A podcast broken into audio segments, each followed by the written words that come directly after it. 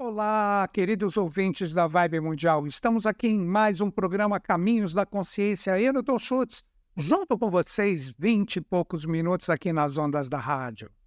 Hoje nós vamos conversar sobre o que? Descubra os segredos da grande pirâmide cósmica evolucional.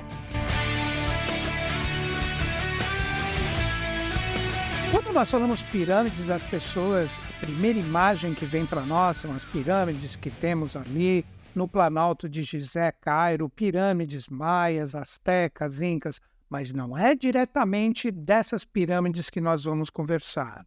Hoje nós vamos conversar sobre a pirâmide no sentido da força que vem de cima das estrelas, a força de Deus, a força dos anjos, que se projeta diretamente aqui em nós. Então, na verdade, é uma pirâmide evolucional que impacta a todos nós.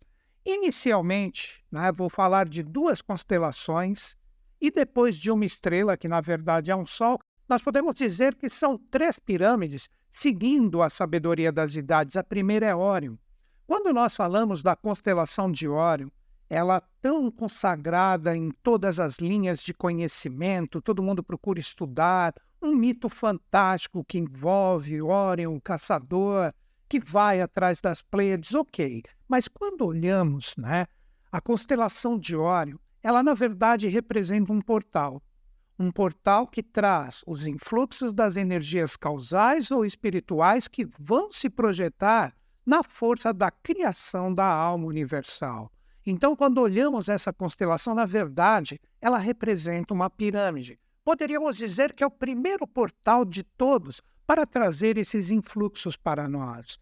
A constelação de Órion, a primeira parte que nos chama a atenção são as Três Marias, que representam exatamente aquela parte trina que nós temos no ápice dessa pirâmide. Depois, posteriormente, nós temos quatro estrelas que aladeiam, formando a base da pirâmide. Temos mais uma que se projeta na parte superior, se nós colocarmos ela no seu sentido direto ou vertical, mas na verdade ela é uma grande pirâmide. Podemos dizer que a força criadora que criou tudo e todos, ela projeta a sua energia trina através da manifestação do grande arquiteto do universo, exatamente nas Três Marias. Por isso que dizemos que Deus é onisciente, onipresente e onipotente. Isso representa diretamente, se pegarmos a teosofia, os três grandes logos, o primeiro logo, o segundo logos, o terceiro logo, que modula as energias de sátiva, rajas e tamas, que são três forças ou três qualidades da matéria que seriam diretamente nesse sentido de vibração a energia que é captada pelas três Marias, a Unitat, a Unilan e Mintaka. Então, quando falamos da constelação de Órion, ela está totalmente conectada à nossa evolução e traz esses refluxos causais para nós. Ela está associada também, diretamente, como eu falei, às Pleiades, que, na verdade, aquele aglomerado de estrelas representa, na verdade, um Sol, junto com a estrela polar, que também representa, como é chamado no Oriente, o olho de Druva, ou a força que nos impacta. Não se preocupem agora com essas nomenclaturas que eu citei, mas eu gosto de citá-las porque as pessoas que se aprofundam nesse estudo sério, que começa a compreender toda a evolução da humanidade junto das estrelas, às vezes estas nomenclaturas podem aparecer e com isso eu estou dando algumas pistas. Agora vamos falar da segunda grande pirâmide, que está associada diretamente aos nossos mistérios aqui do Ocidente. Nós estamos falando de quem? Da Cruzeiro do Sul. Quando falamos da constelação do Cruzeiro do Sul, essa fica até mais fácil nós observarmos ela como uma pirâmide, onde a estrela intrometida que está ali no seu centro representa o ápice dessa pirâmide e, obviamente, a cruz, a base. E ela faz o que? Ela modula as energias que vêm da constelação de Órion, que, como eu disse, abre toda a passagem vibracional da energia causal ou espiritual para a formação da alma mundo, aí isso é captado pela constelação do Cruzeiro do Sul, que faz com que a energia espiritual ali captada transforme todas as forças da natureza que criam e fazem a nossa alma universal.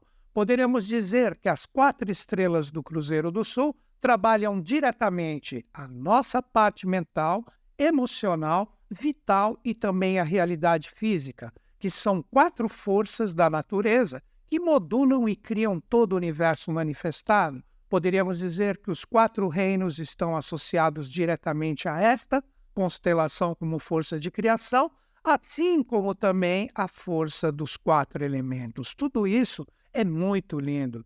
Então, após nós termos esse jogo vibracional que traz todos esses influxos divinos, primeiro constelação de Órion, depois Cruzeiro do Sul, toda essa força se coagula em um sol também. É uma estrela, mas a sua intensidade é tão grande que ela representa, na verdade, um sol. Estamos falando de quem? De Sirius. A estrela Sirius também é extremamente cultuada por várias civilizações. Basta vocês pesquisarem um pouco egípcios, maias, ligada diretamente à agricultura, o Nilo com as suas enchentes no Egito, também totalmente voltado à parte da agricultura, o plantio, a colheita. Então tudo isso é muito lindo. Então a estrela Sirius ela coagularia a força dessas duas constelações iniciais, e ela seria uma força, por que não assim dizer, que traz as suas emanações vibracionais para que a Terra tenha um propósito existencial.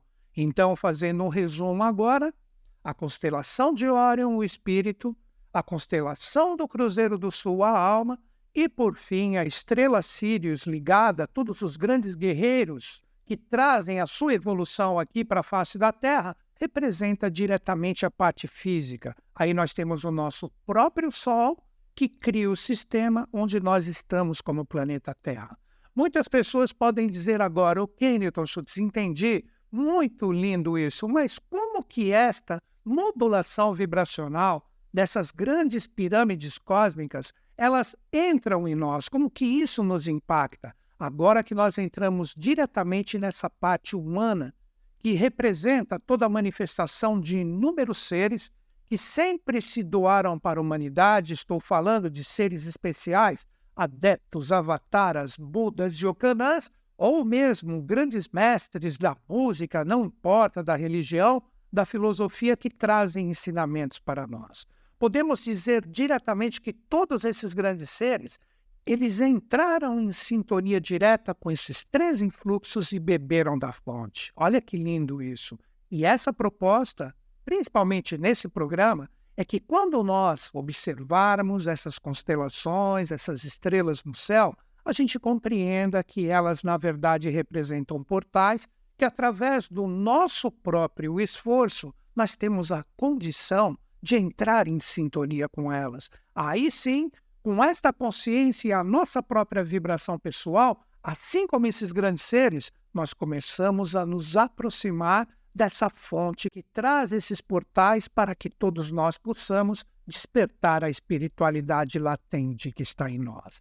Agora, olha o que eu falo: todo mundo já ouviu falar nessas linhas evolutivas, normalmente projetados como seres, e na verdade isso não está errado. Estou falando de quais linhas? Prestem atenção que alguns nomes possivelmente soarão de uma forma bem familiar para todos: Abialá, Najib, Germanos, Cotume, Hilarião, Serapis e Moria.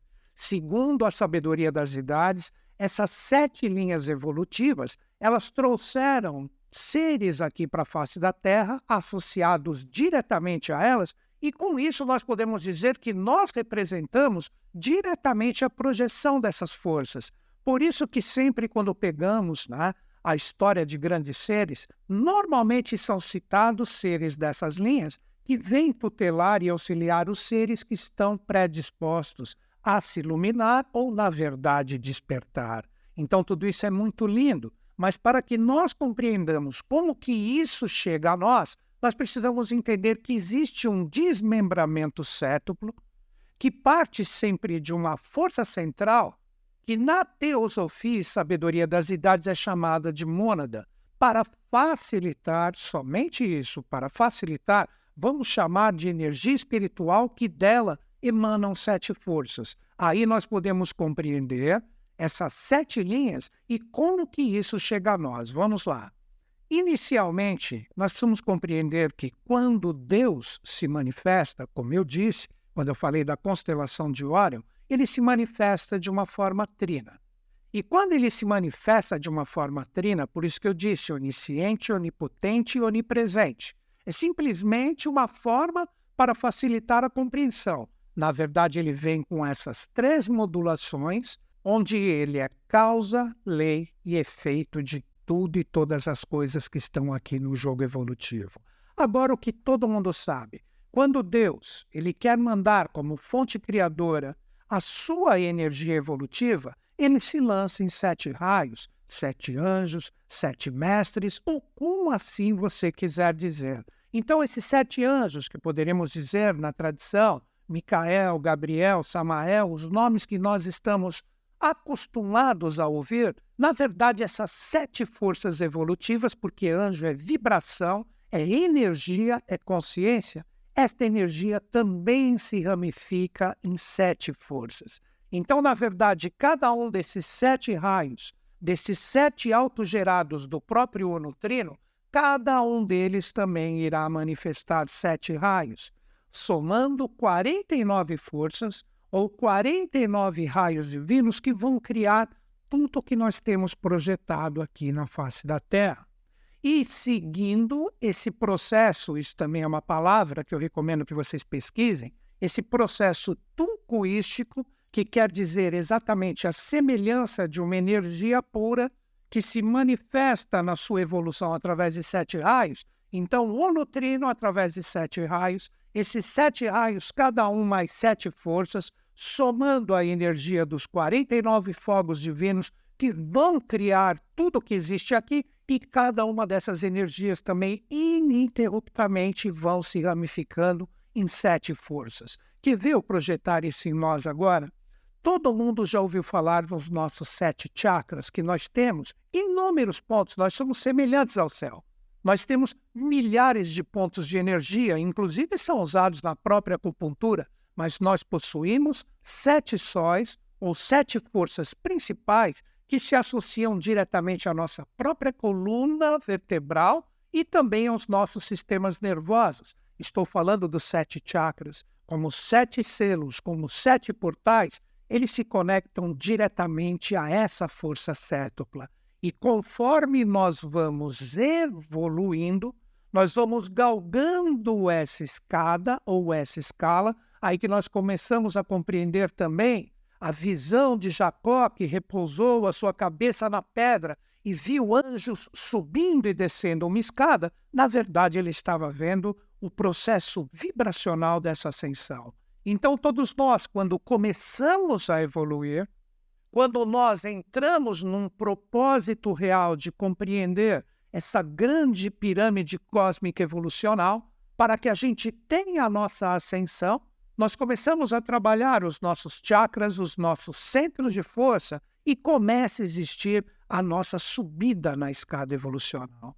E nessa subida nós fazemos da mesma forma que nós temos esta projeção diretamente aqui na face da Terra através desse processo tucuístico.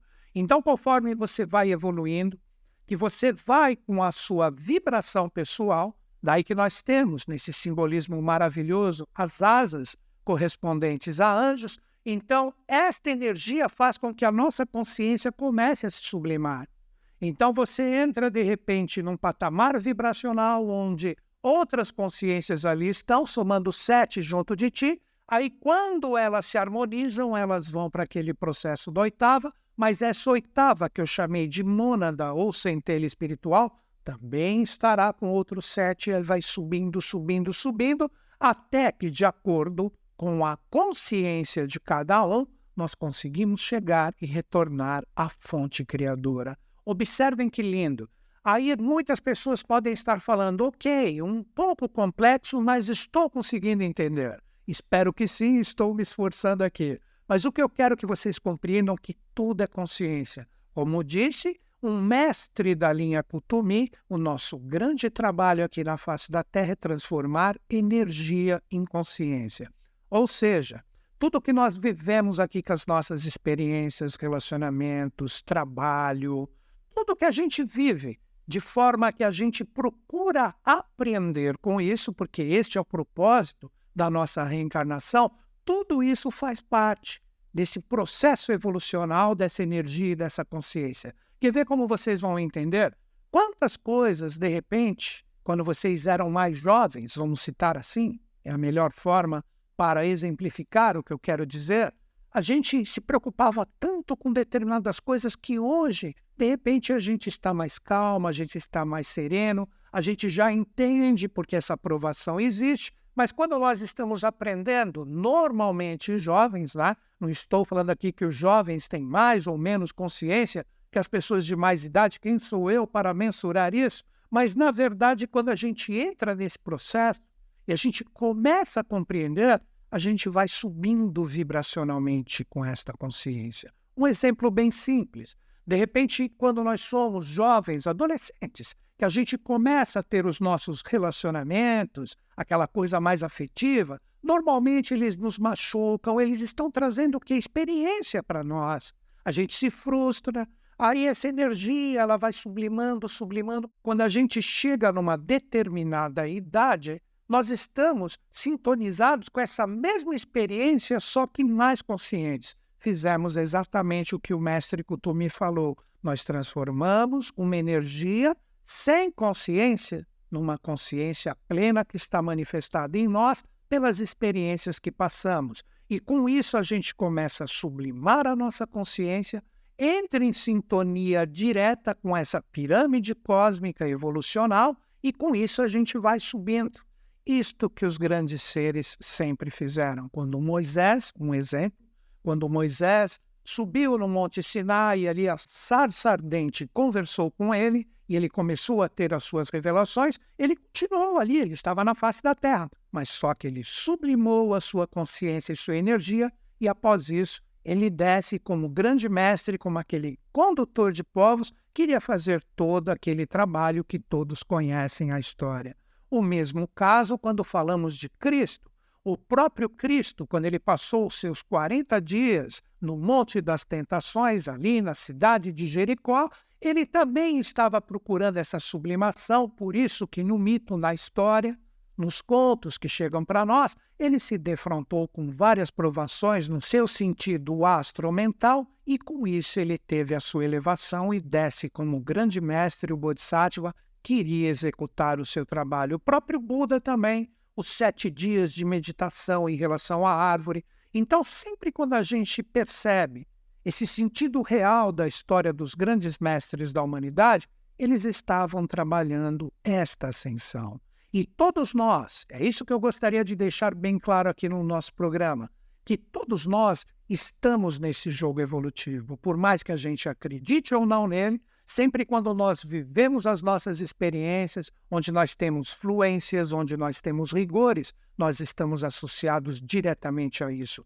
E sempre quando a gente adquire uma real consciência de uma experiência de extremo valor para nós, nós estamos subindo um degrauzinho nessa escada, fazendo exatamente a junção de sete consciências, que na verdade, olha como faço a ligação agora e será mais simples de entender os nossos próprios sete chakras começam a se alinhar com consciências mais sutis e elevadas e a gente vai subindo nessa escada. Com isso, nós vamos nos tornando mais conscientes e, na verdade, para uma simples compreensão, mais espiritualizados. Então, essas sete linhas evolutivas que eu citei, novamente falo os nomes: Abialá, Najib, Germanos, Kutume, Larião, Serapis e Moria, essas sete linhas evolutivas, elas também seguem esse padrão. Quando elas se lançam no jogo evolutivo, cada uma dessas linhas lançam sete aspectos. E são seres que eu estou falando, que estão totalmente tutelados, associados a elas. E cada um desses sete aspectos se lançam também em sete subaspectos. E essas forças e essas energias, quando de repente não conseguem cumprir o seu trabalho, surgem as almas peregrinas ou as vidas esparsas dessas mesmas consciências, trazendo para nós, normalmente, uma genialidade fantástica. Seres que se manifestaram aqui na face da Terra, o qual, de uma certa forma, todos nós estamos interligados.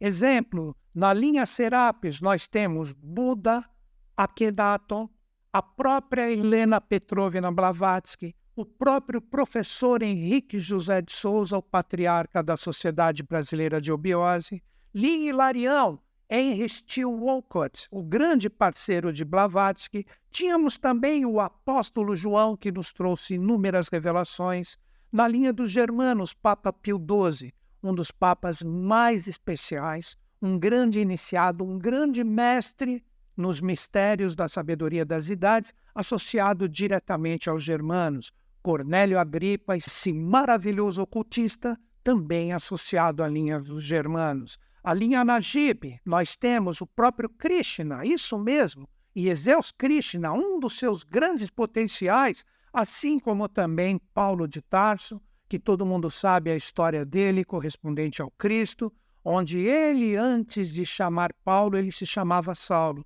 Então ele estava associado também a essa linha. Na linha Moria, nós temos Moisés, esse grande ser já citado aqui por mim, que libertou o povo hebreu, dando toda a saga que depois teríamos, junto com João Batista e Cristo, todo expoente da missão do início da Era de Peixes, um músico fantástico cultuado até hoje, Johann Sebastian Bach, e, por fim, um filósofo maravilhoso, Platão, também iniciado nos mistérios. Quando falamos da linha Kutumi, nós temos Pitágoras, outro grande filósofo e outro gênio das artes, Shakespeare. E, por fim, na linha Abialá, Maomé e Zoroastro.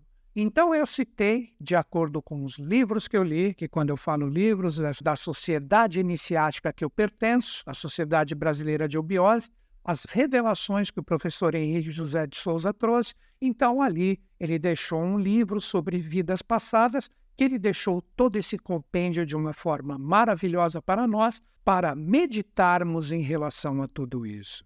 Então, nesse programa, eu procurei trazer para vocês aqui pistas e chaves para que vocês pesquisem, para que vocês enxerguem todos esses nomes de grandes mestres ascensionados e etc., com linhas evolutivas estão associados diretamente a essa pirâmide cósmica evolucional que, na verdade, faz com que todos nós possamos retornar à fonte criadora de tudo e todas as coisas que nós chamamos aqui no nosso país popularmente de Deus. Então, os caminhos estão abertos e todos esses seres que eu citei, cada qual com a sua tônica, trouxe de uma forma maravilhosa a nossa evolução. Então é isso, queridos ouvintes. Espero ter acrescentado algo para vocês de coração. Encerro o meu programa como sempre. Que os Budas da Era de Aquário estejam em sintonia conosco, com o Brasil e com o mundo, e eles estão. Até o próximo programa.